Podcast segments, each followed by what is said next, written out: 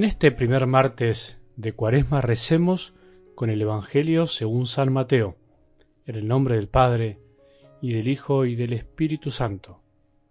Jesús dijo a sus discípulos, Cuando oren, no hablen mucho como hacen los paganos, ellos creen que por mucho hablar serán escuchados. No hagan como ellos, porque el Padre que está en el cielo sabe bien qué es lo que les hace falta antes de que se lo pidan. Ustedes oren de esta manera, Padre nuestro, que estás en el cielo, santificado sea tu nombre, que venga tu reino, que se haga tu voluntad en la tierra como en el cielo. Danos hoy nuestro pan de cada día, perdona nuestras ofensas como nosotros perdonamos a los que nos han ofendido. No nos dejes caer en la tentación, sino líbranos del mal. Si perdonan sus faltas a los demás, el Padre que está en el cielo también los perdonará a ustedes. Pero si no perdonan a los demás, tampoco el Padre los perdonará a ustedes. Palabra del Señor.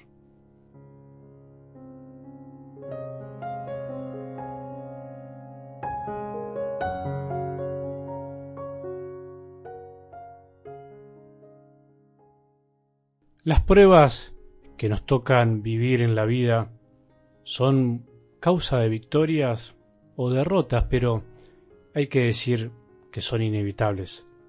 Como decíamos el domingo, el mismo Jesús tuvo que pasarlas hasta el final de su vida, hasta la cruz. Vivir, venir a este mundo para él fue una gran prueba y además el demonio se encargó de tentarlo, de probarlo muchas veces.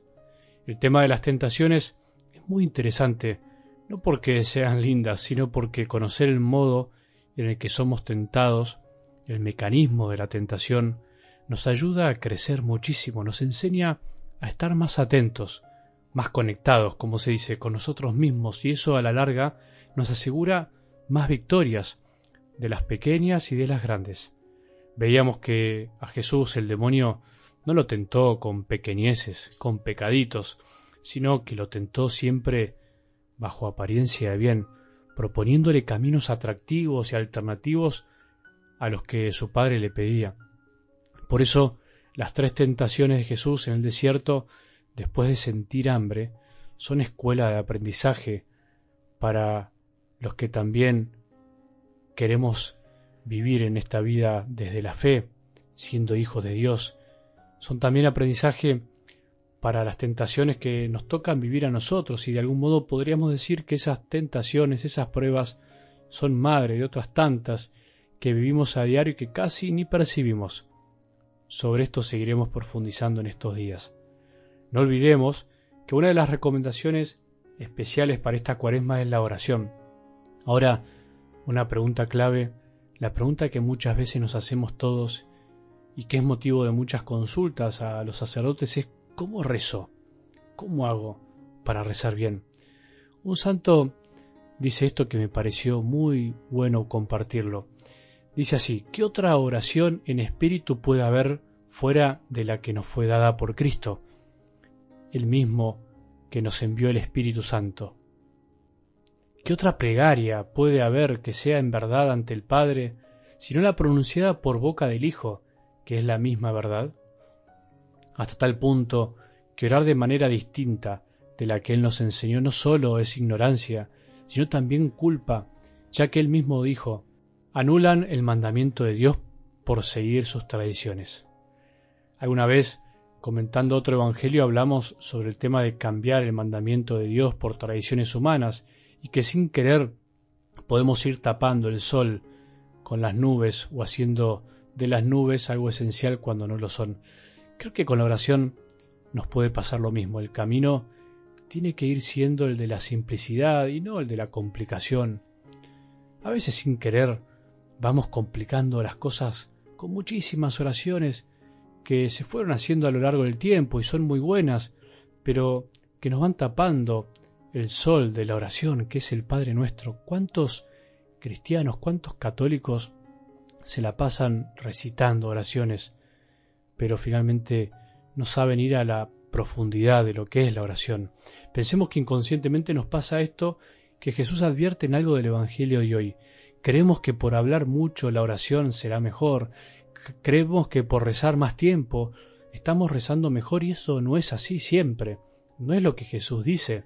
Es más, a veces nos controlamos el tiempo para rezar como si fuera una cuestión de tiempo, como si el amor fuera una cuestión solo de tiempo. Es verdad que muchas veces estar mucho tiempo le da calidad a la oración, pero también es verdad que a veces puede haber mucha calidad de oración con poco tiempo. No son contrapuestas, pueden ir de la mano. En su esencia, rezar es hablar con nuestro Padre, es escucharlo, es dialogar, tan simple y complicado como eso. Por eso Jesús nos enseñó a no complicarnos, enseñó la simplicidad del Padre nuestro en donde aprendemos a pedir lo esencial y además a pedirlo en el orden que corresponde, porque no solo es bueno aprender a decir buenas cosas, sino que además hay que decirlas como hay que decirlas. Con el Padre nuestro tenemos asegurado todo esto porque son las palabras del Hijo enseñadas a los hijos pequeños que somos nosotros. Volvamos a rezar hoy la oración madre de todas las oraciones que muchas veces fuimos olvidando o repitiendo. Volvamos a levantar la cabeza y el corazón al cielo y a pensar en todo lo que queremos decirle al Padre del cielo, pero al mismo tiempo confiando en que Él sabe mejor todo lo que necesitamos. Digamos, Padre, Padre nuestro, Padre de todos que estás en el cielo, en todos lados, en los corazones y en donde menos pensamos. Queremos que tu nombre sea conocido, santificado, amado. Queremos que tu reino, tu amor llegue a todos, que todos reconozcan tu voluntad y la cumplan, especialmente los cristianos que decimos amarte. Necesitamos el perdón de los demás, necesitamos aprender a perdonar de corazón porque no podemos vivir sin perdón. Ayúdanos a vivir así, por favor. Queremos el pan de cada día, tu palabra que nos alimenta, el cuerpo y la sangre de tu Hijo y el pan para nuestra mesa. Por favor, no nos dejes caer en la tentación, no dejes que nos venza, no dejes que nos olvidemos que somos hijos muy amados, no dejes que el maligno nos aparte de tu amor, de tu corazón de Padre. Todo esto y de todo lo que no nos damos cuenta, te lo pedimos por tu Hijo Jesucristo, nuestro Señor, que vive y reina contigo en la unidad del Espíritu Santo y es Dios por los siglos de los siglos. Amén.